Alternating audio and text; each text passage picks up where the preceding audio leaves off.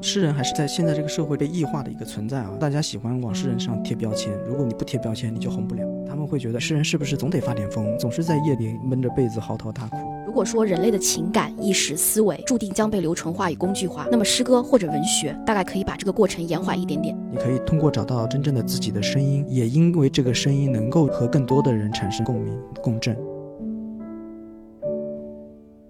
各位听众，大家好，欢迎来到有关紧要第五期。今天呢，也是非常荣幸，请到了一位我非常好的朋友，也是青年诗人、摄影师司荣允来聊天。那么，司荣在二零一八年底呢，也曾在陆书这个出版品牌出版了他的第一本诗集《年轻人，请忍受一下》，当时也是引发了很多热议和关注啊。那今年的二零二二年底呢，也是继续由原陆书的团队成立了新的出版品牌金旗，也是出版了司荣的第二本诗集《遇见你而后有悬崖》。那本期我们也想借这次新的诗集出版为契机啊，和司荣我们一起来随便便。聊聊，回顾一下他这些年的创作、思考以及成长的一些变化吧。同时，我们也想聊聊诗歌、诗歌创作与我们的生活以及我们这个时代的一些联系。思荣先跟大家打个招呼吧。大家好，谢谢吸引那个邀请我来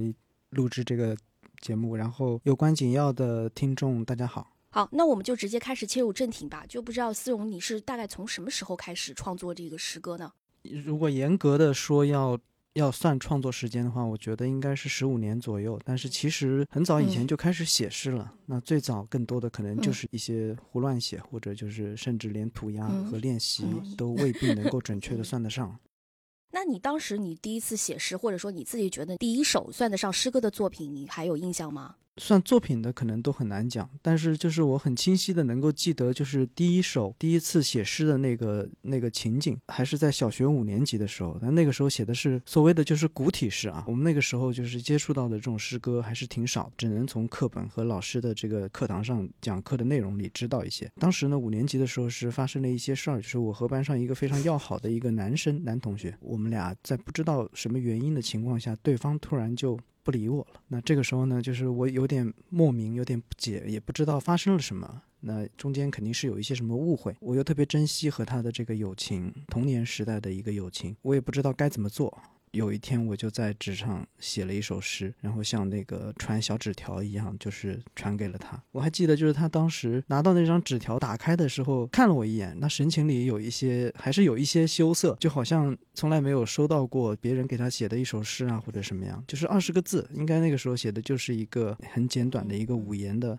一般很多都是小时候会给女孩子写诗嘛，你是给男孩子写诗，而且还写的是古体诗。那时候有说小学时候有喜欢古体诗或一些诗，也没有很喜欢。就那个时候我也不知道，就是可能就是脑回路突然就转到了这一块儿，就是一个很偶然的一个触发的机制。但是我记得印象很深的就是小学的时候，也时常和同学聊天的时候会冒出一些这种类似诗的语语言来。就比如说印象很深的，就有一次我们围在这个教学楼的栏杆上往外看，下课的时候突然就是开始下大雪嘛。下大雪的时候，就和同学说，很像是上帝的头皮屑，类似这样子的一些时刻，就是其实在很小的时候都会有。我觉得可能在很多人的童年时代都会有一些这种小想法呀，奇奇怪怪的想法念头，但那个时候并没有一个很成熟的一个方法论的东西，可以让你把它变成一个文字或者是它就是那么一闪即过了。那你什么时候是有意识的说，我开始要创作诗歌这种创作的行为的这种意识呢？我觉得进入初中、高中之后，就慢慢开始有这个创作的意识了。其中可能我觉得对我影响比较大的是，有一次就是初中考高中的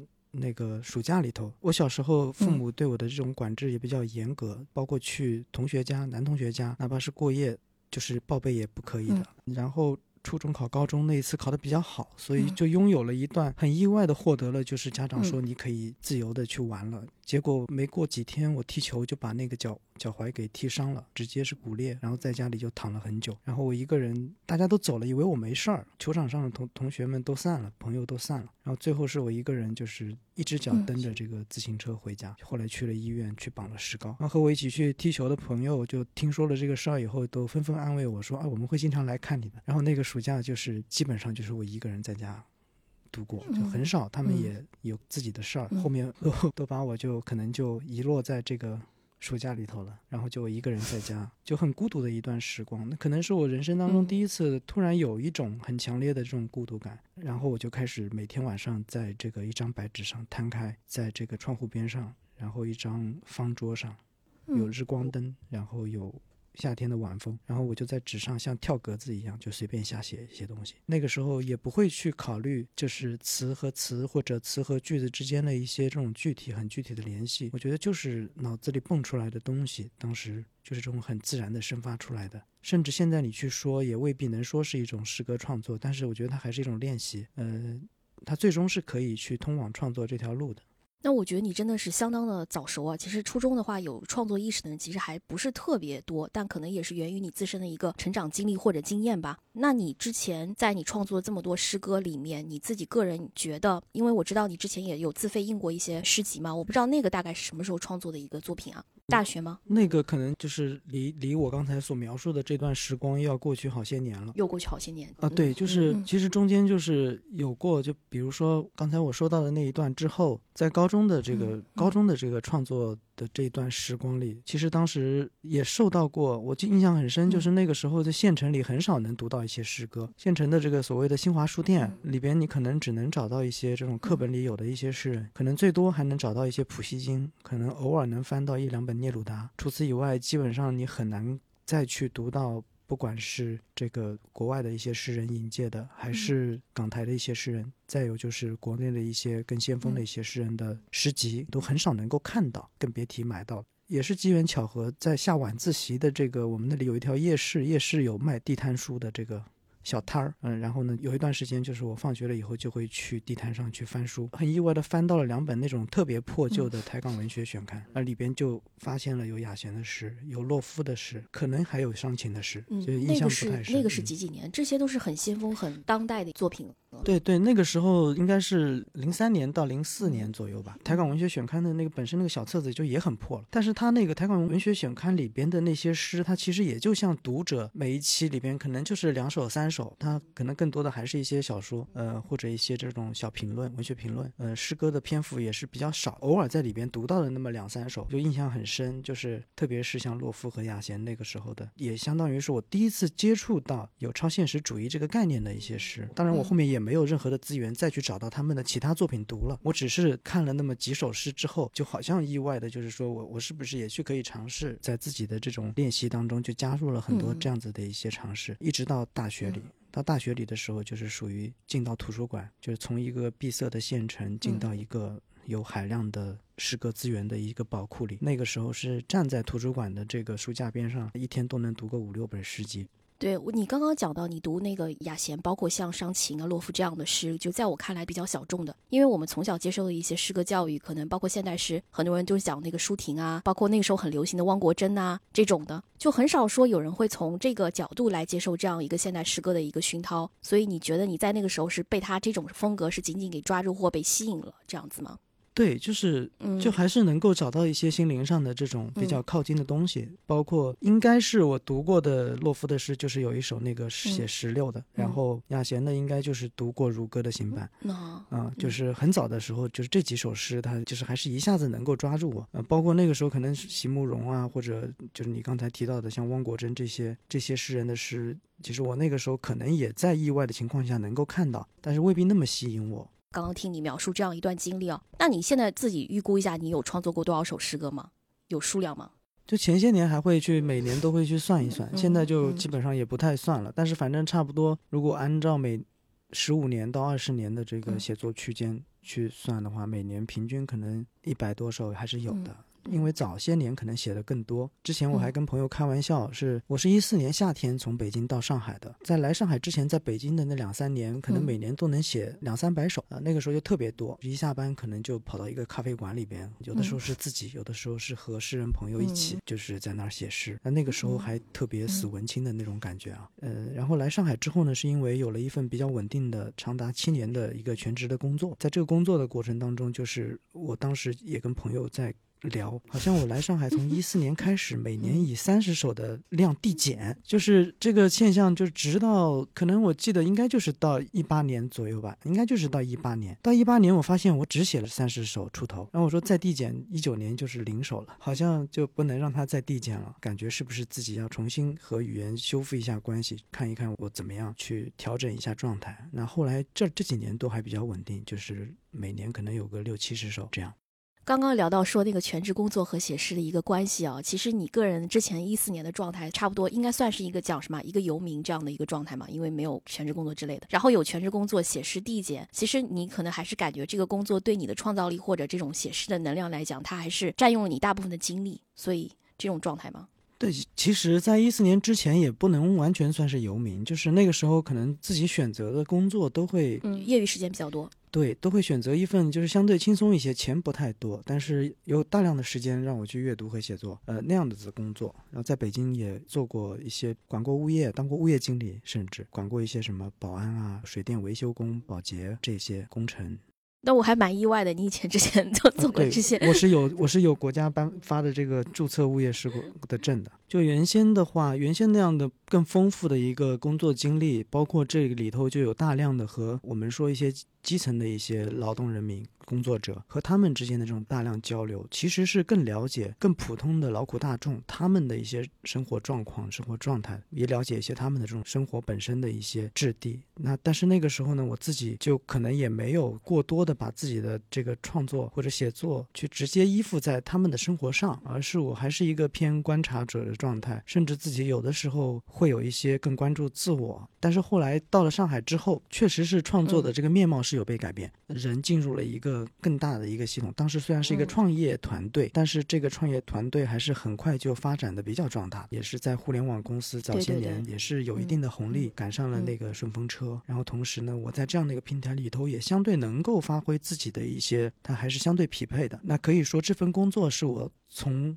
过去一种和工作甚至有点格格不入的那种状态，有一些局外人的那种状态，突然到一个说我好像能够进入这个局面了，我好像能够在其中发挥一些自己的价值的这么一个状况了。所以我觉得他有一种不自觉的依附，这种不自觉的依附关系，就是你可以被这个大的机器去利用，因此你也可以在其中找到被利用的这种乐趣。它其实有一点像受虐啊。嗯，有点明白。那其实就是你个人的一个状态来看，像你刚刚说，你一八年就递减到这个三十首，你当时有一种危机感吗？说我不能够就这样再继续让这个工作去占用，或者说剥削我的灵感与创作空间呢？这个也是有一个很明显的一个自己是有感知的，就是一开始有一些像温水煮青蛙，就是你可以明显的发现说，哎，我好像每年递减几三十首，好像关系也不大，反正我我的基数高嘛，就是我一开始可以写两百三百嘛，我就是递减递减，我后面 还是写的比很多身边的诗人朋友可能还多，我还保持着创作，保持着这种创作的激情、热情、灵感和这种就是平时的这种创作训练也好、练习也好，所以一开始还不会有这种感觉，但突然有一天我发现。当时也是我很印象很深，就是在办公室有一段时间是工作特别忙的，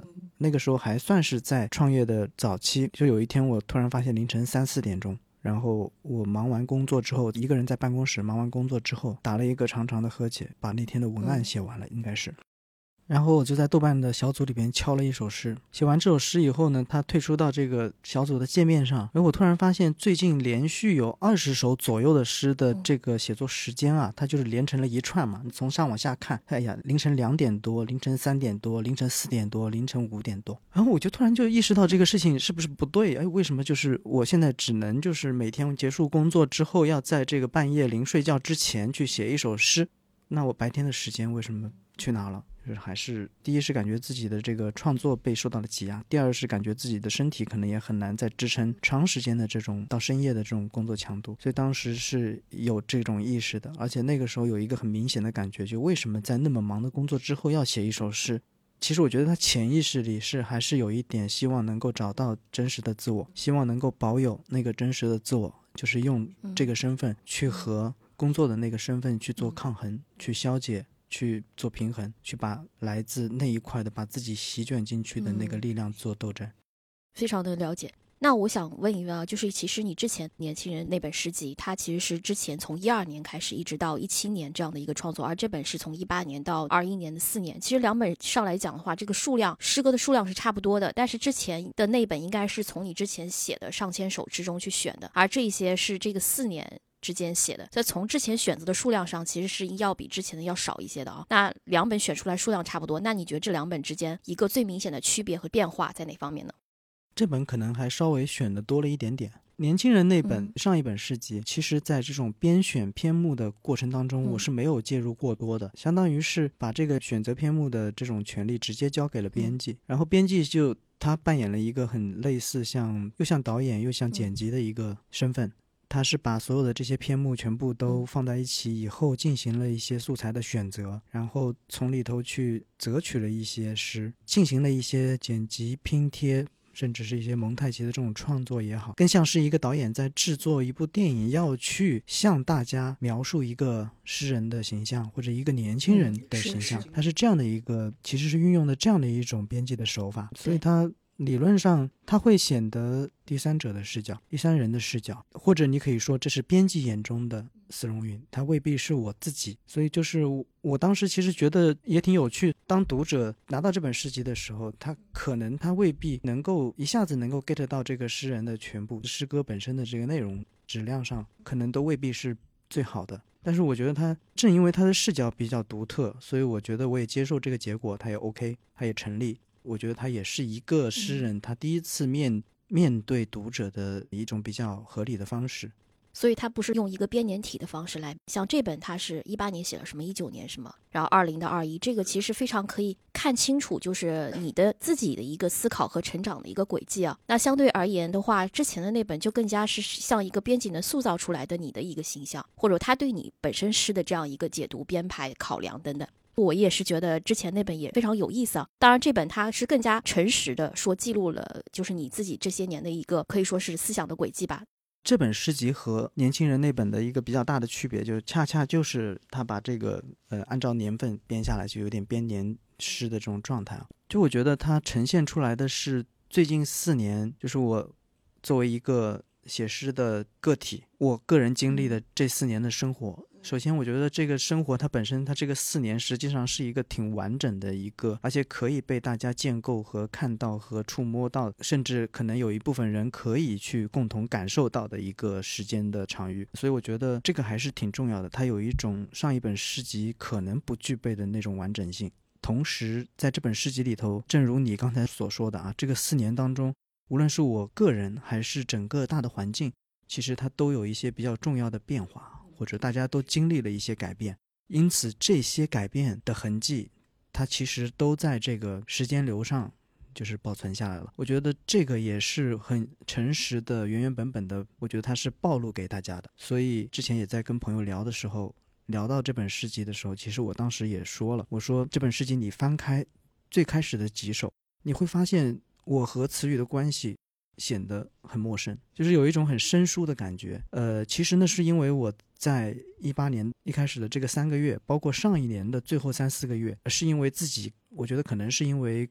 长期的这种工作也好，还是有自己的那种状态也好，就是我刚才跟你谈到的，最后那一年只写了三十首的那个状态，完全是自己是一个很疲惫的，就无办法去做写作上、创作上的一个输出的一个状态。所以那段时间其实是失语的。这是这本诗集当中的第一次失语。这个这次失语之后呢，大概有五六个月吧。然后。我会去重新开始写的时候，第二年的春天，我就重新开始写的时候，我有一种从冬眠，就是从冬眠的树洞里爬出来的那种感觉，有一种就是，哎，好像我要去试探一下这个雪是不是真的已经融化了，去走一走，或者在这个春天的土地上踩两脚，看看这个土是不是坚实，可不可以走，就有这种试探的感觉。所以那段时间的诗一上来，它实际上是一个由深往熟的方向去走的那种感觉，就是保留了一部分语言的深色感。然后我觉得就是说，像这样的诗歌，如果说你要去。很严肃的选为一本诗人的这个作品的话，有的时候是需要被舍弃的。但是恰恰我觉得这种深色感和生疏感，它体现了我在这几年时间流的当中的一个个体的一个状态，所以我是希望把它保留。最终我还是留下了这几首诗。今年当然也发生很多很多的事情，但其实没有在这本诗集里面体现，所以就想问问，今年的那段时间，或者说今年这个一整年，对于你来讲是什么样的一年呢？今年是一个，我觉得它是一个。整个的这个更复杂，或者它也是对我个人的一个状态可能改变也更大的一年。呃，因为我上半年也是和大家，我上半年也是在上海和大家一样，就是在家里度过了几个月啊。这几个月我觉得它可能对我的影响，它未必在此时此刻就是已经全部都产生了，它可能会影响我之后的一段生活。我们说有延迟满足，肯定也有延迟创伤，因此我也在慢慢的感受这种这段生活对我的这个影响，就包括我我印象很深的就是对时间的这种感知的方式都有改变。就原先可能我们活在。被一个手机、被一个电脑屏幕、被一个数码设备绑架的这么一个时代，经常就是大家看时间，就是掏出这些设备。但是那段时间，我就是真的是有很多天，我就是把手机晾在一边，我就是不看他们。我就发现早晨三点、四点、凌晨四点钟左右，三点五十。通常是凌晨三点五十七分左右的时候，有一种鸟会先叫，然后紧接着到了四点零几分，有另外一种鸟开始叫。所以后来就是因为我那个时候也经常看书，看到三四点钟，甚至四五点钟才睡。就那个时候就哎，马上听到这个鸟叫，就是到了快该睡觉的时候了。就是我会发现哎，和自然的这种关系，某种程度上也被改变了。自己在这种独自生活的这种状态下，你不能说是找到了另外一种生活的方式，而是说很意外的，就是重新和自然产生了某种连接。那这种连接呢，它是一种反便利性的，就是目前被科技绑架的这种呃生活状态是背道而驰的，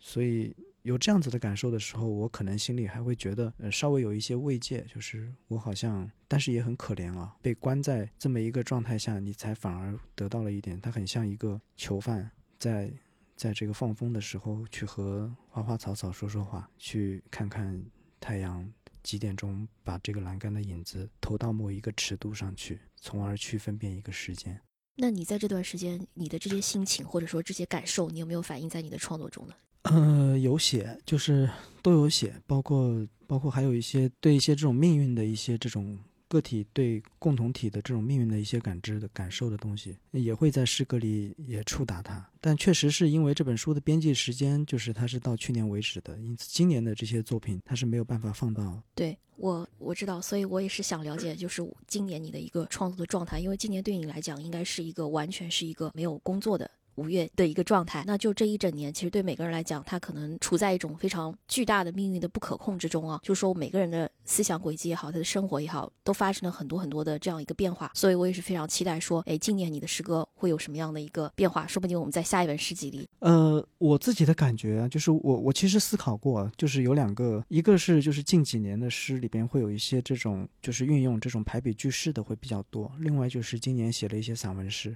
我后来思考过，说为什么这两年。年这两种类型的诗会在我的这种写作当中会比较多的出现，我猜测啊，还是因为就是有很多的这种正常的这种表达沟通的渠道被切断了之后，某种它可能算是某种应激反应，就好像我要一股脑的要把一些东西表达出来，那这种表达出来，它可能是一些包含了一些过去的迟滞的一些经验。那在当下，如果当下不把这些东西一下子都说出来，可能未必就有机会再把它说出来，或者他在脑子里就可能形成一个断念，你就就失去这些东西了。你自己的一个感受和外部的环境有关系吗？其实也讲这一年我们也是各种词语语言被污染的一年啊，静默。因为之前也看到说，豆瓣有朋友分享，就是说你这个诗集里面新的这本里面有很多很多寂寞。其实从一八年一直到后面都有，但一八年时候这个还没有开始嘛，所以就想这个静默，关于说我们周边受到了一些影响，包括我们大环境的影响，对你自身使用语言或者各方面有什么改变？这些你有什么？嗯，确实有一些影响吧。我觉得就是，就像我有一首诗里说，在一种孤独里辨认出两种孤独。可能现在我们有的时候需要比原先做的更多的一项工作，就是在一种静默里辨认出两种静默。这个肯定是的。就包括我们现在，它是一种，其实是有一种被异化的这种感受。就是当你再一次在。一首诗里边，突然你要写到“静默”这个词的时候，其实心里有的时候会咯噔一下，就会哎，我这里用“静默”是否还恰当呢？其实原本你根本就不需要去考虑是否恰当这个事，但现在有可能就会，甚至你现在要去写白纸，你要去写一些这种啊，可能都会。看看这个词是不是能够背得上它的这个重量，或者有的时候它甚至也会在新的语境当中，特别是在阅读的语境当中，被很多人读出不一样的东西来。是的，嗯，我觉得这些还是它异化的一个过程。对，哪怕可能你在写的时候没有那种意思或者感觉，但现在大家读的感受也会非常的不一样。当读到“寂寞”这个词的时候，包括之前还有一本非常著名的诗集《万物寂寞如谜》，我现在好像在大家在各种场合都没有办法非常对正常的去讲述这些。就确实我们这个。周边巨大的环境对我们自己本身汉语的这样一个改变也好，这样一个异化也好，也是非常值得我们自身去思考的一个问题啊。那我们就还是回到这本诗集吧。其实我也想听听你在这个新的诗集里面，呃，有在不同的地方创作，比如说在公交车上啊，有的是在什么高铁上啊，还有在咖啡馆啊等等这些地方。因为你也是算是一个到处旅行的这么一个人嘛，拍照什么的，所以就想问问你，还有其他一些奇怪的，比如说在哪里创作过的这样一个经历吗？比如在浴室里，就洗着澡，然后突然想到两句诗，然后就。你在浴室，就是在，但他当时没有写的那种地方，比如就像那种在脑子里写诗还是怎么样？你好像很少写短诗啊，除了三行诗那种。但是就是在浴室里呢，它更像是一个灵感，就是你还是要把那个灵感牢牢的抓在手上。正因为是在浴室里，就是那种有水流嘛，然后你一直在被水冲刷嘛，就是这种灵感被冲走的这种恐怖感更强烈。就是你你得把它真的就抓在手里，所以就是我当时就写，就像念咒语一样，就是反复的在那儿说那两句话。如果这个时候就是家里有一个纪录片或者隐藏的摄像头拍下这一幕，我觉得还是挺好玩的。就是一个人在洗澡的时候在那里疯狂的念两句诗，当时可能还。未必它是一个成型的两句诗，就是两句话，挺有意思。很多人读了你的诗都说啊，他很丧啊，或者说就不怎么讨喜。我不知道你是怎么看待这种所谓的这种评价的？你是一个悲伤的或者一个很悲观的人吗？我觉得我还是有挺多面相的，就是跟我相处过的朋友可能也不会觉得我特别难相处，就还挺好相处的。而且我大多数时候还是能给人带来 这种美好的感受的，包括跟朋友一起相处的时候。但是有的时候确实我自己面对自己，因为我现在它也是我一个可能是我人生状态，包括可能也是我自己的一个精神状态的一个折射吧。就是我没有觉得我现在的这个生活它特别的幸福，那这个我觉得一部分的幸福感的这种缺失，它可能是我创作的一个构成它底色的一个部分，包括就是在我的这个生活当中。有过很多次的这种，比如说爱而不得啊，然后沟通交流受到阻隔，甚至这两年的这种情况，又因为叠加了这种环境大环境的一些背景，就是会让我觉得人和人之间的交流好像是真的是很困难。无论是现实意义上，你是不是能够到一个地方，是不是需要面对这种各种各样的取消、延误、隔绝，人和人之间不能见面交流，还是说大家慢慢的已经习惯了？不在线下见面，更多的就是在网上隔着一个屏幕，互相之间去揣测对方，互相去可能就仅凭对方说的一句话，在脑海当中就把对方的这个形象完整的拖出来。然而，其实这个是伤害很大的一个事儿。所以，就是我觉得可能所有的这些，它带给我的一种感受，它未必是乐观的。可能这些东西，它这些感受，它还是留在了我的这些诗里头。就我自己会觉得这一本诗集里的诗，其实它的面相还是会更丰富一些。包括就是二零二一年，我当时我有一首诗叫《两次告别》，实际上写的是这一年的下半年，我生活当中有两位比较重要的亲友就是离开了我，一位是诗人胡子，还有一位是我家里的伯父，从小从小和我很亲的一位伯父。呃，就是他们的离去，我觉得就是在二一年的年底，我很平静的发现，就是自己写出了几首，我觉得就是虽然乍一眼看上去好像很普通，就是包括从措辞、从语调上来讲都没有什么特别的，但是我自己特别珍视的几首诗，我觉得在这样的诗里边，我好像坦然的去。接受了他们的离去，并且很坦然地去接受了自己内心的那种因为他们的离去造成的这种空缺这这种感受。我觉得他有一种我以前从来没有获得过的平静。我可以在冬天的夜晚，仅仅是通过仅仅是通过看着这个窗玻璃上的水雾，就可以和他们很坦然地说说声再见，这样子的一种心境。我觉得他好像是一个旅行者。度过了很长的一段漫长的时光之后，来到了一个小的小小的驿站。然后在这个驿站，他碰到了一个同样和他一样流浪的人之后，他可以很自然、很坦然地和他说：“我可以为你唱一支歌。”这样子的一种心态，我觉得这个是我以前可能很难很难获得的。所以我觉得，包括在这首诗，在在这本诗集里边，可能也有一些诗，比如说有一首叫《很好》，但那首诗就是我夏天夏天穿着木屐，就是。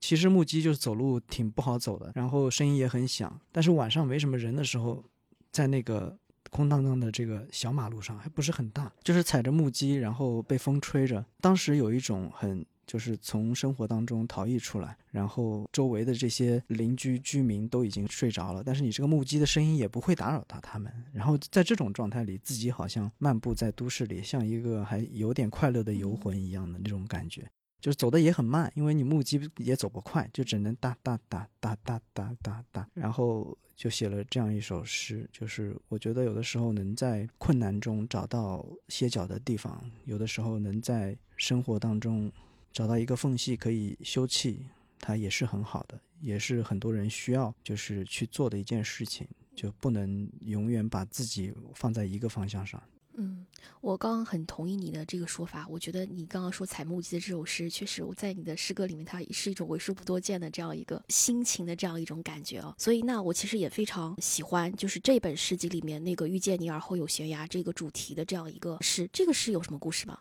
还是说我只是非常随意的这样一个？这个诗呢，就是很具体的故事，我觉得可能也未必有，但是它确实也是一种情感上的轨迹，会在这首诗里。当然，我也看到有一些之前有一些评论说，它是一个描述了一个暗恋的心理状态。那我觉得，可能把这首诗写出来之后，它就未必是暗恋了。放在心里、心底的不说出来的，可能才是暗恋。因为我知道，可能你他有他的故事，但是到了读者那里，可能每个人又带入自己的故事，有读者都有自己的解读和想法嘛。误读是广泛存在，但是我觉得没关系。就这首诗，其实你要说这首诗的话，就是遇见你而后有悬崖，而后有夜晚与夜晚之分别。它其实就是表达的自己遇到一个，它可以是遇到一个人，也可以是遇到一件事情，或者对自己很重要的一个时刻之后，整个人的心境会发生变化，你会觉得生活从此以后好像哪里不一样了。但它可能是，可能之后会有一些美好，但是也会如这首诗里所写的，会有一些失落，会有一些纠纠纷纷，它的这种不确定性是很大的。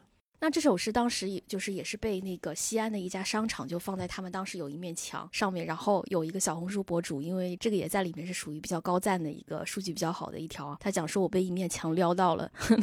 然后但是大家其实并不知道那是你写的诗。对，就是这这个商场可能也是从哪里看到了这几句诗，他们就直接印上去了。这个理论上来讲还是有一点侵权的，但是后来我是过了很久之后，有朋友发给我看，我第一个感受就是哦，原来这几句诗印在墙上就可以。撩到别人，然而就是作者却好像引引入尘烟，对吧？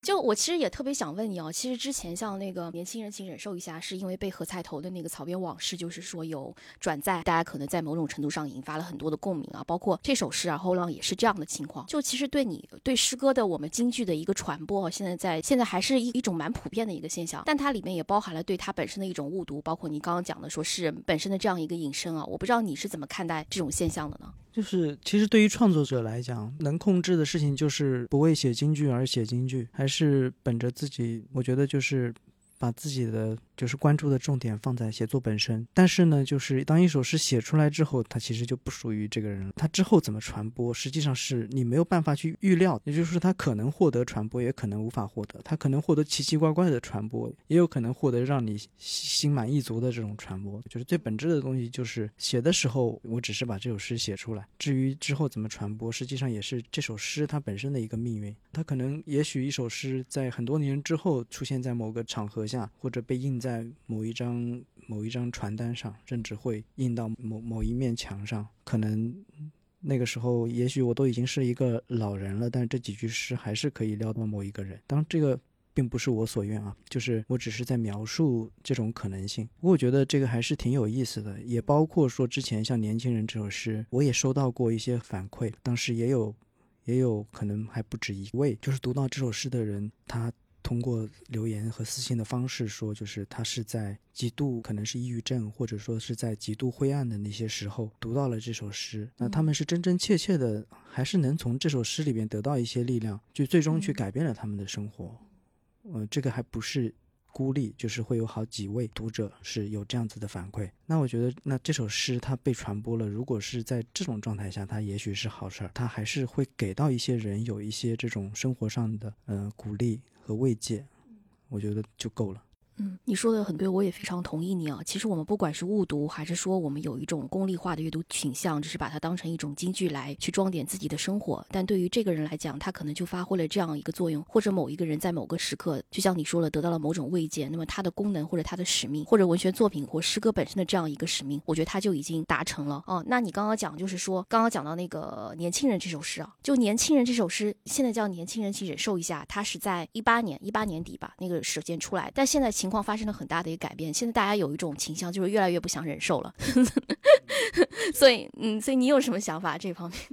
就我觉得也很正常，很多人对这首诗的本身，他的对书名就有误读，他们上来会觉得说，哎，我好像是这个司荣允，他是不是想教导我们做人？所以他跟我们说：“年轻人，请忍受一下。”但殊不知我是他们中的一员，因为我是被我的舅舅去说了这句话。包括其实真正的去读了这首诗的人，他能够在这首诗里发现这个作者的第一人称的这个形象，他其实是一个内心在不断的在搏斗，在和自己的舅舅的所代表的那种理性在做搏斗，甚至是不愿意、不甘忍受。不愿忍受的一个内心的一个声音，当然就是这个其中，他最后有一些自我说服的成分。这个自我说服，他所说的其实不是一味的去忍受，不是说去苟且，去去怎么样去。放弃去软弱，而是说忍受有的时候是为了一个蓄力，是一个蓄力的模式，就是你需要去为一些事情做好充分的准备，你需要去让自己的力量更强大一些，以后呃才可以去做一些事情。当你只是一腔热血的想要去做一件事情，但是并没有为之做好充足的准备的时候，其实结果是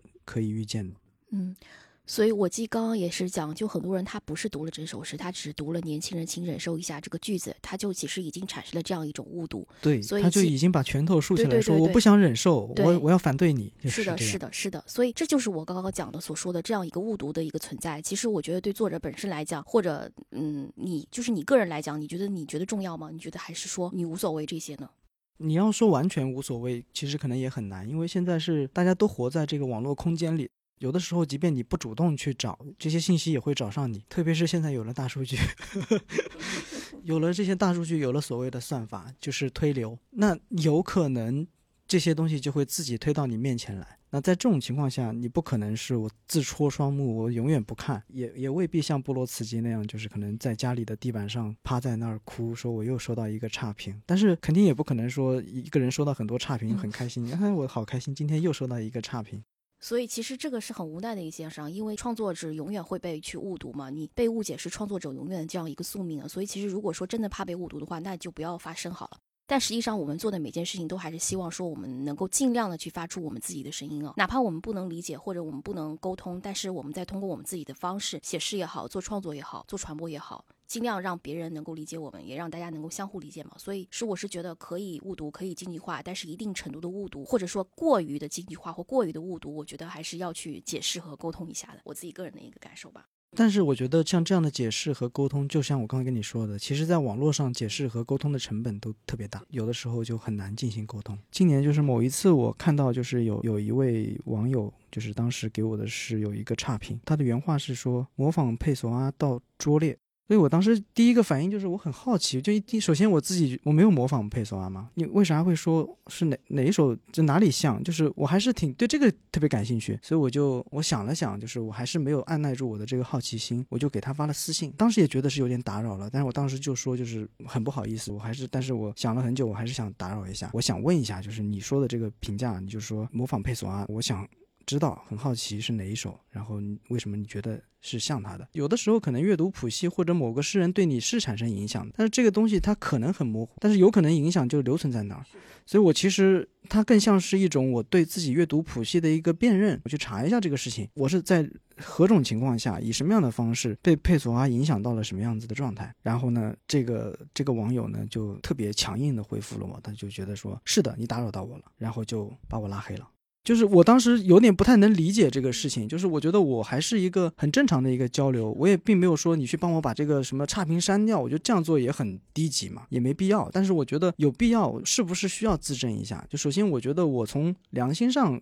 出发，我并没有去模仿佩索阿这个事儿，我是断断不可能去做。第二就是我也是真诚的，我非常希望知道你指出这一点，我自己再去看一下，我到底是在什么情况下，我可能是在不自知的情况下被影响。我去问了，但是我很快就被拉黑了。然后他也说什么你这样就是打扰我了，什么什么措辞很严厉。呃，我当时其实觉得还挺不太能接受的。但是后来我过了一会儿呢，我我想了想这个事儿，我就写了一首诗。我可以把这首诗读一遍啊。这首诗叫《诗人应当保持沉默》。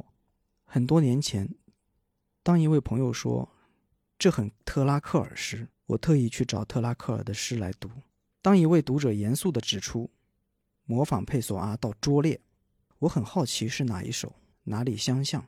有一次和猫弟在皖南五村喝羊汤，我聊到那段时间的一个梦，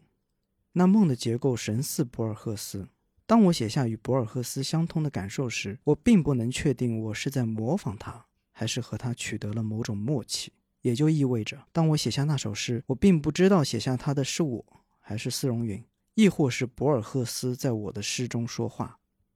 因此，我迟迟不写那首诗。这时，一位年轻的市政工人猛地上来，大力抓握我的胳膊，像要把什么人从我身体里拽出来。你这牛逼吹大了吧？而后扬长而去。我猜想，众多古老的声音会混入我们的声音，随时想要侵夺，想占据绝对主动。而无数个影子在诗行里逡巡不散。如果分不清是谁在此刻说话，诗人们是否应当保持沉默？嗯，我觉得很好。我觉得怎么说呢？呃，你把很多事件做了一个结合与反思，然后在这首诗里面具体讲出你面对这样的一个误解或者外界的声音时候的一个具体的感受。但是你很你很善于反省自己。嗯，就是就是因为我刚才也说了，就这里边肯定有一些是不能辨认的部分，就是你要真的让我逐字逐句去拆解，真的是很难。很多影响它就是无形的，是一种潜意识。对它，甚至就是某一个词，甚至就是你用了一个词，都会有人说，哎，你这个词是跟那个谁很像。其实我觉得有的时候是无法自证的一个事儿，但是最终这个事儿，我觉得是没有得到一个很好的解决啊。不过我也觉得挺好，最后我有有写了一首诗嘛，对吧？还是以以此为这个主题去写了一首诗，挺好，挺好，我觉得。那刚刚也聊到诗歌创作，也聊了很多问题啊。其实我们也知道你是一个摄影师，也拍了上万张照片了。然后很多像诗集之前的诗集也好，这本也好，其实都有用过你的摄影作品啊，包括给我们其他的一些图书也有用作封面的摄影。那你自己，你平时也会去扫街？那你具体扫街你会去干嘛？我想知道，就是一个摄影师的眼光和我们普通人的眼光，嗯，有什么样的一个差别呢？拍照这个事儿，实际上我大概也是有拍了。我觉得应该差不多有将近十年了吧，然后大概拍胶片也拍了有七八年了。嗯，就是我觉得拍照这个事儿，就是它还是挺挺有意思的，就是就它能让我一次一次把自己从窝在自己的那个小世界里头拽出去的那种状态，有一个很反向的一个拉扯。它会把我丢到大街上去，然后让我在大街上漫游。每一次可能选择的路线也未必一样，然后也会遇到不一样的人、不一样的场景。有的时候就是我觉得就是。老天爷赏你一张照片，你就突然经过某个地方的时候，碰到某一个瞬间，呃，有一个很很有意思的瞬间，你拍下来了。但大多数时候可能是拍不下来，或者很多人是碰不到这个瞬间，看不到这个，碰到了也未必看得到。那我觉得在这种时刻，在这种时刻，它有一点像，就是你在写诗的时候，突然有一个灵感，这种灵感的诞生，它其实是挺重要的。只不过，呃，摄影它可能是很快就解决了这个。战斗，你一下就把这个照片拍下来了，抓不到就是抓不到了。决定性瞬间本身也是一个这个有待那个的说法啊，就我会觉得它就是像脑海当中的一个灵感，灵光一闪。但是有的时候其实没有拍到的照片很美的一个状态，也不会那么刻意的纠结就拍没拍到。你没拍到的有些照片，它会更牢的烙印在你的记忆当中、脑海当中。我现在就记得好几张，就是我那一瞬间错过了没拍下来的，但是。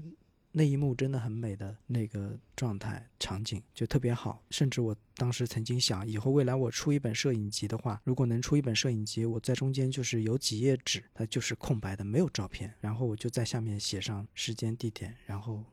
用文字写一句话，就是发生了什么，但是上面是没有照片。扫街这个具体是一个什么样的流程呢？扫街大多数时候就是还是一个人扫比较多，但是也有的时候会两三个朋友约着一块儿扫。那通常其实分两种啊，一种就是大家说好一个地方，就是大家都去这儿，但是拍就是大家各自拍各自的。但是有的时候大家会说，如果几个人聚在一块儿，他拍出来东西很容易很相似，因为你们在同一个时间轨道上。呃，但是之前也有过一个很好玩的，就是有一次很好玩的，我们大概四五个人在地图上，在大家都在上海嘛，在地图上大家标出了自己家的位置，然后是一个。类似于大三角形，然后我们就在中间求了一个数学比较好的这个朋友求了一个重心，求了一个重心以后，我们最后把这个汇合的地点约在了打浦桥，然后我们大家就约好在中午的几点钟到这个打浦桥这里，我们就在地上随便捡了一张那种广告纸，叠了一个纸飞机，然后请一个朋友，就当时是请东来往天上一抛，然后那个纸飞机落的地方的那个飞机头朝哪儿，我们就往那个方向走。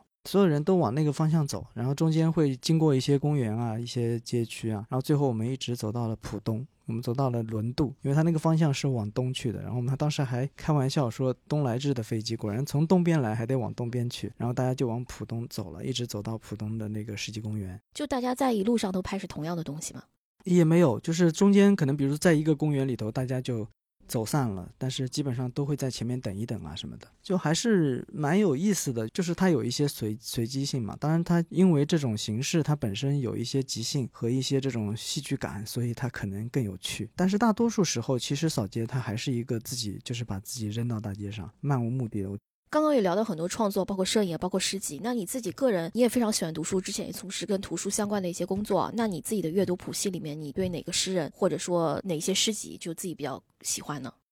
嗯，其实近些年就是我觉得我已经就刚才早年的我已经有聊到了嘛。然后近些年其实我我觉得我还是那种就是我的阅读也是那种多线程进行的，就是家里同时可能会摊开十几二十本书，有可能有小说有诗集，然后有各种各样的书都会有。这个一部分也是因为我前些年做的工作就是图书选品，跟这个有一定的关系，就是需要去涉猎各个门类的。书都需要有一些涉猎，所以看的也会比较杂。那这几年呢，也是就是，但是诗集确实读的还是相对多一点。那近些年我可能还是会比较喜欢，自己私心会比较喜欢排剧，就是这一类的。我看你也写了很多三行诗哦。最近这几年开始写一些三行诗，就是还是我觉得排剧它会有一种刚才说的是在在缝隙里，在下戏里歇息这种状态，就是你可以在很。很盲目、很劳顿的这个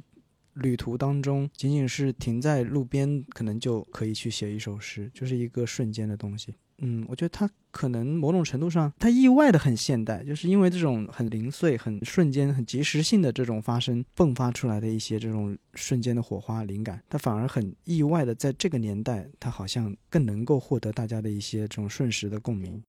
其实反而越简单的，我其实觉得越难。嗯，但我觉得我就是因为你这个诗集后面有很多你写的一些三行诗，我自己也有一些非常喜欢的，我想稍微读一下啊。它这里边有一个人，当然也是一座迷宫，除了入口、出口，还有种种死路与歧途。这个比喻我觉得非常的妙啊啊！还有一首冬夜饥寒，以猫做暖炉，猫待我亦如是。哇，这个画面感就真的好强啊，真的太有趣了。那还有一个也是印象比较深的这。边你我两车追尾，需查验彼此损伤。嗯，就是这些奇妙的一些比喻，包括这个讲猫的这个，还有这些，你这些我不知道你的一个思维灵感或者一个来源，你有什么样的一个思维过程？因为我觉得三行诗真的特别特别难。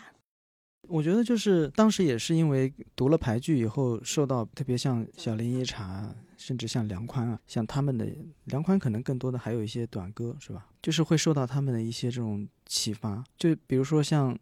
小林一茶，他很多就甚至他写尿的瀑布，他写这个自己在旅途当中在破庙里边这个过夜，被虫子给咬了，这些就是，而且像一茶他的这个身世是那么的坎坷，他的人生当中经历了那么多至亲的离别，他依然能够写出那样旷达的，就是在那么一瞬之间就可以通达天地的天地当中一位行人的这种。我觉得他是一个很了不起的一个这个诗人拍人，所以我觉得我能从他身上学习到很多，包括对人的命运里的那种瞬间，就是真的，我觉得是挺了不起的，而且也很美，所以我就可能我觉得。这个还是对我有一些启发，对我有些影响。就生活当中那么多、那么多、那么多，有些在我们看来千头万绪的，好像是看起来理不清的那种，可能在很多人来讲就是很烦躁或者很很暴躁的那种状态。但是也许在那股暴躁平静之后，你认真的去看那个杯中的那杯水的时候，你依然会发现那个涟漪在慢慢的打转。在那种时刻，就它还是一个内心可以获得喘息，并且能够真正的洞察到自己和世界的。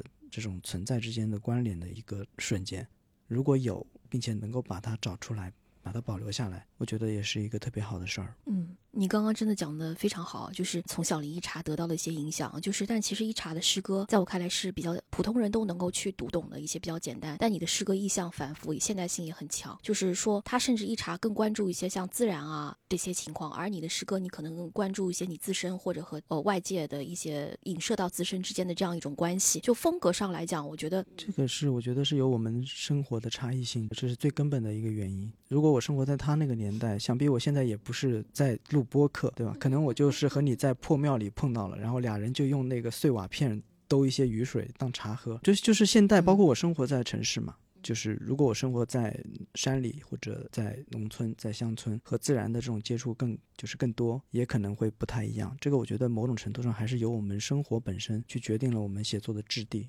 其实我觉得是可以穿越时空，像一茶，他是这样一个三四百年前的这么一个人，呃，确确实实和我们当代非常达到了非常共鸣的这样一个地步啊。那刚刚讲到，嗯，你的阅读谱系也好，创作也好，那想说稍微聊一下原创诗歌啊。其实我们知道，现在出版诗集来讲，还是国外的引进的会多一些，原创的比较少。那其实一个原创的年轻的一个诗人啊，因为诗圈它大多数说原创的来讲哇，还是一些老的一些诗人比较有名，大家更愿意出版一些说老的诗人的这样一些作品。那你自己觉得，像你作为一个年轻的，也可以讲是新。锐的一个诗人吧，他能够出版这样的作品，到现在已经是第二本原创诗集了。那你对于那些还没有出版自己作品的这些年轻的诗人，也在不断创作的这些年轻诗人，有什么样的建议啊？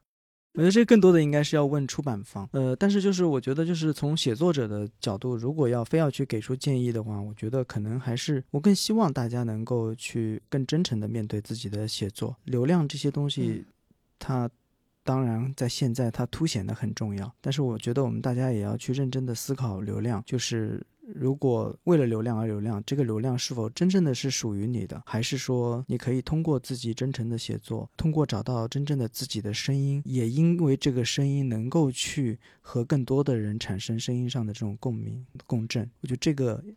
也许它是重要的，当然现在出版的机会真的是很难很难。就是我现在说这个话，好像是从一个既得利益者去反推这个事儿。就是包括我的作品出版，我觉得也是有很大的偶然因素，也是挺幸运的一个事儿。当然我也不可能，我觉得如果跟大家都说一句祝你好运，好像也挺敷衍的。我觉得还是就是我，我觉得我至少能做到的一点，就是我这么多年十几二十年。我始终在坚持这个事儿，我始终在坚持这个事儿，包括我也受到了很多周围的一些误解，来自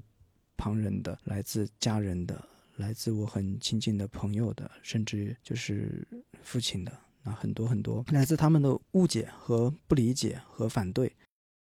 我就能再问一下，你觉得这些误解、不理解、反对，它主要是一些什么原因？因为在别人看来，你不管怎么样，你出书啊、写诗，我觉得出版这样都是一件很好的事情。我不知道别人反对的点是什么呢？就首先，我觉得诗人还是一个在现在这个社会里还是有一点被异化的一个存在啊。就是包括大家喜欢往诗人身上贴标签，如果你不贴标签，你就红不了。呃，有这样的一个很畸形的一个。你刚刚问出版方为什么不出版这些，就其实说白了，主要就是推广上的一些难度，所以他要去给你贴一些标签，比如说什么打工诗人呐，什么脑瘫诗人呐，什么诗人什么诗人这样的之类的。对，就是贴贴标签呢。我觉得可能大家从骨子里也本来也不愿意去贴标签，正是因为出版的困难和大家这个出版了以后要考虑到这个书能不能卖好。即便这样，我觉得一个诗人他也不应该先在自己身上贴满了标签，还是就很多诗人可能自己内心也是未必愿意的，嗯，但是可能就是迫于这个书已经交给出版方了，他们在这个事情上未必能有那个话语权被标签化，那是挺无奈的，其实也挺心酸的。还有就是误解这个事儿，我觉得也跟就大家。他会觉得诗人挺。就是都挺奇怪的，就之前包括有一个经历，就是我家里有个表姐，曾经很好心的想帮我张罗一桩亲事，于是安排了一次相亲。然后她一开始跟对方沟通的都挺好的，就是老家的这个认识的人知根知底的，然后朋友的这个女儿也在上海，于是乎他就把我的这些个个人信息，包括当时的工作单位啊，这个收入水平啊，包括这些什么身高这些所有的外在的显性的这些条件啊。就一一都如实的汇报给了对方的家长，对方家长一开始挺满意，就已经在商量着说约着见面了。最后呢，我这个家里这个姐姐堂姐就发了一条，就是我这个出师级的推文发给对方。第二天早晨，我我这个堂姐跟我说，他们说还是先算了吧，就是就是这个诗人这个身份反而就是成为了一个一票否决制的事儿。当然，我也不好去多问原因啊。但是我也觉得这个事儿就是，就因为这个，我是一个写诗的人，或者因为是一个诗人出了诗集，就好像让很多人觉得，哎，这个是不是呃，我们聊不到一块儿去啊？我觉得这是大众对诗人的一个。完全就是一个刻板印象，一个固化的一个印象存在。他可能会觉得这是所谓的那种文人的一种酸腐气，或者说你会不会跟我们这个实际生活有点脱节啊？太过于理想主义啊，不可面对现实啊？我觉得这是大众其实是对诗人的一个误解吧？你觉得是这样吗？或者说你自己面对周？边的一些质疑的？会有，还有包括就是因为有一些诗人，就是他们曾经有过一些举动嘛，就是当然我们不去评判，就是不去评判这些诗人的举动，嗯包括他们可能，我觉嗯得会有嗯一些嗯之前说的像孩子的，像这个顾城的一些这个发生在他们身上的这些事儿，我觉得它加深了大众对诗人这个群体的一个就是。认知的一个误解，对，就是他们会觉得，哎，诗人是不是总得发点疯？诗人是不是总是呃太敏感，过于敏感？是不是诗人总是那么脆弱啊？他们总是在夜里闷着被子嚎啕大哭，然后打着灯儿起来写那么一两句那真的都不是凄。凄惨惨，对吧？这这样的诗，嗯然后你看像司荣云，他这么丧，写的是那么丧，对吧？但是他殊不知我也会做饭啊，也会做的很好吃啊，对吧？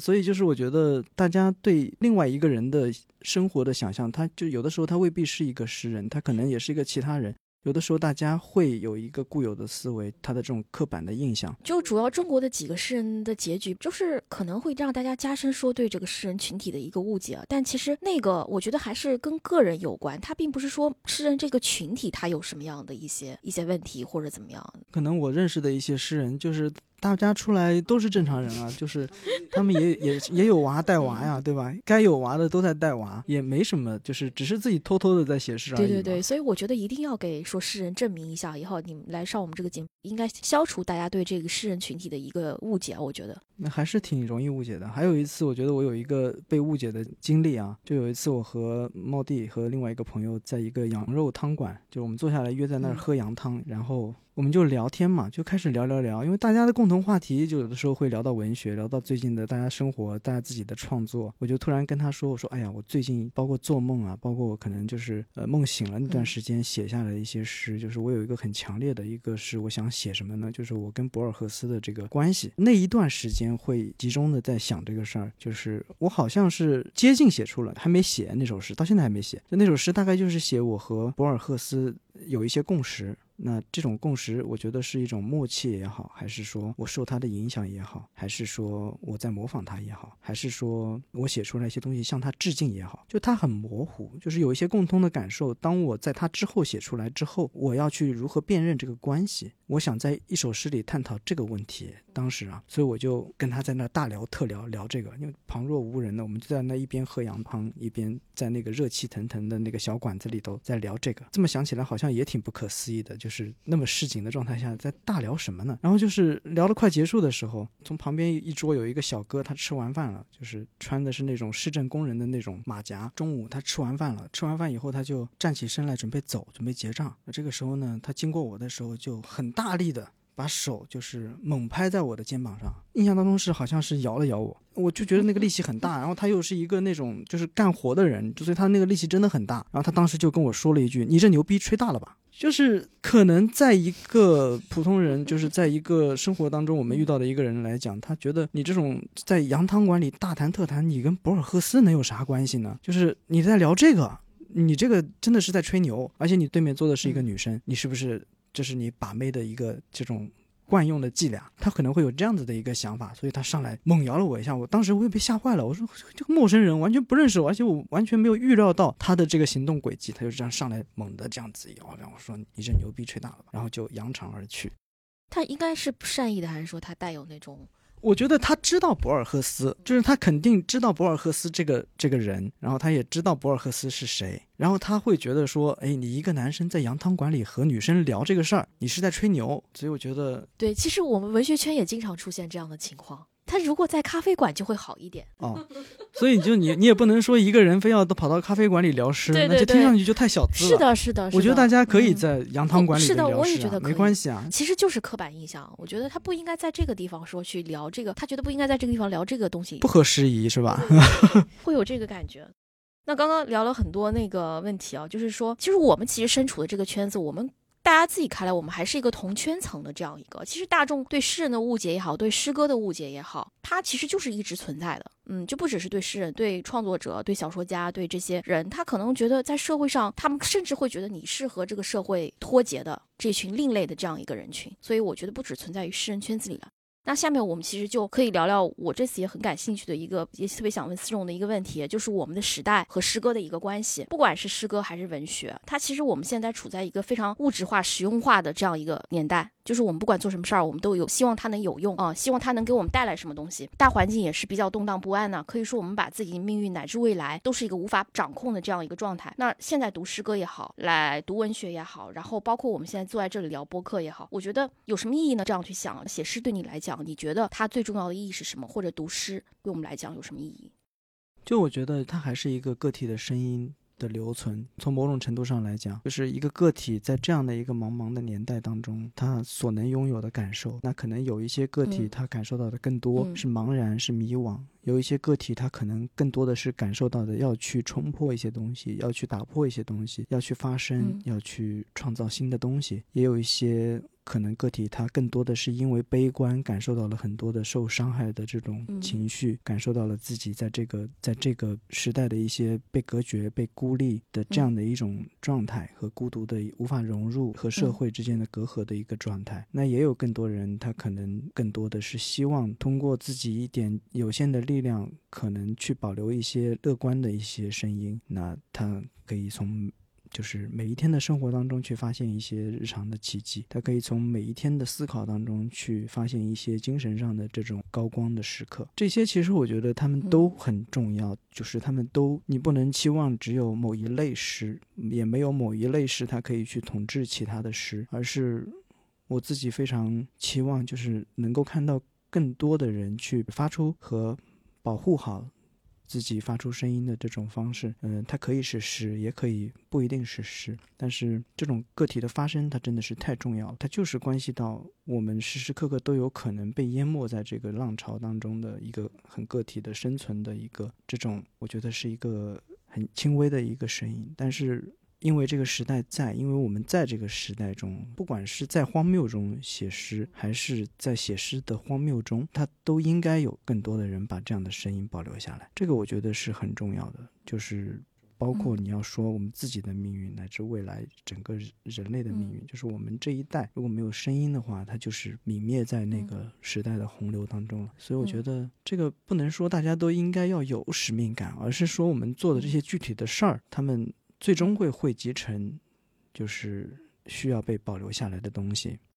嗯，就是其实我自己可能这两个月之间吧，可能会陷入一种非常悲观的情绪之中，可能也是因为处在一个巨大虚无或者迷茫的这么一个阶段，可能对未来也充满了悲观吧。其实我那时候就写说，如果说人类的情感、意识、思维，那注定将被流程化与工具化，那么诗歌或者文学大概可以把这个过程延缓一点点。我记得我当时写过。这样一句话，就我觉得这个话总体上是比较悲观的。对我觉得只能延缓一点点。我那时候后来又因为秋元说太郎去年出版秋元说太郎的《飞跃》嘛，他的诗论其实写的非常的好。他里边是这样讲，他是一个非常悲观、非常忧郁的这么一个人，但他是这么说的：他说诗不是神秘之物，不是象征，不是幽灵，诗只是在安慰着有一副病灵魂的人和孤独者的寂寞。我想到诗歌就要为人情之怜悯而落泪。他讲到人情之怜悯，当时我就特别会为这个人情之怜悯而感动。因为我觉得我自己悲观的想法和这样一个被誉为这样一个忧郁悲观的这样一个代表人物的想法，它中间有一个鲜明的这样一个对比。包括其实我们现在在读的一些诗歌，可以说就出版那些国外的一些诗集，其实它都是非常经典的，被文学史乃至于其他一些作家作者证明过是非常好的东西。像布莱希特式的流行，包括我们最近出版的帕切科的那些诗，他对历史、时间、国家，他都有非常。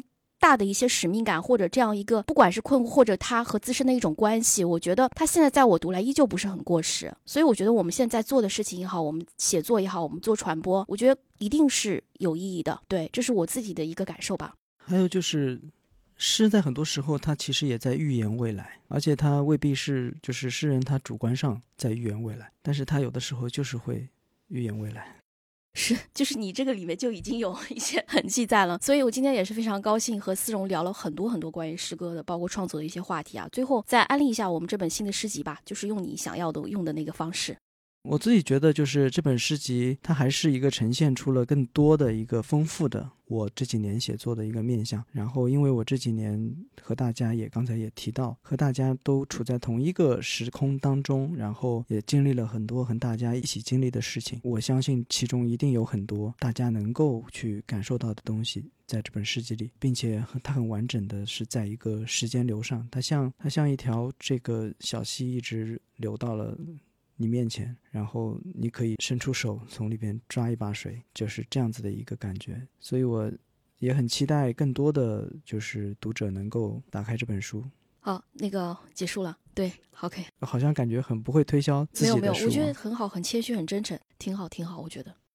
那今天就非常开心，也是和思荣聊了非常多的、非常丰富的一些话题，就是我们也见到了一个非常立体的，然后能够诚实面对自己的创作生活的这么一个呃青年诗人的形象。那思荣最后就，我们今天就聊到这里，节目的最后也欢迎跟大家跟我们在评论区互动。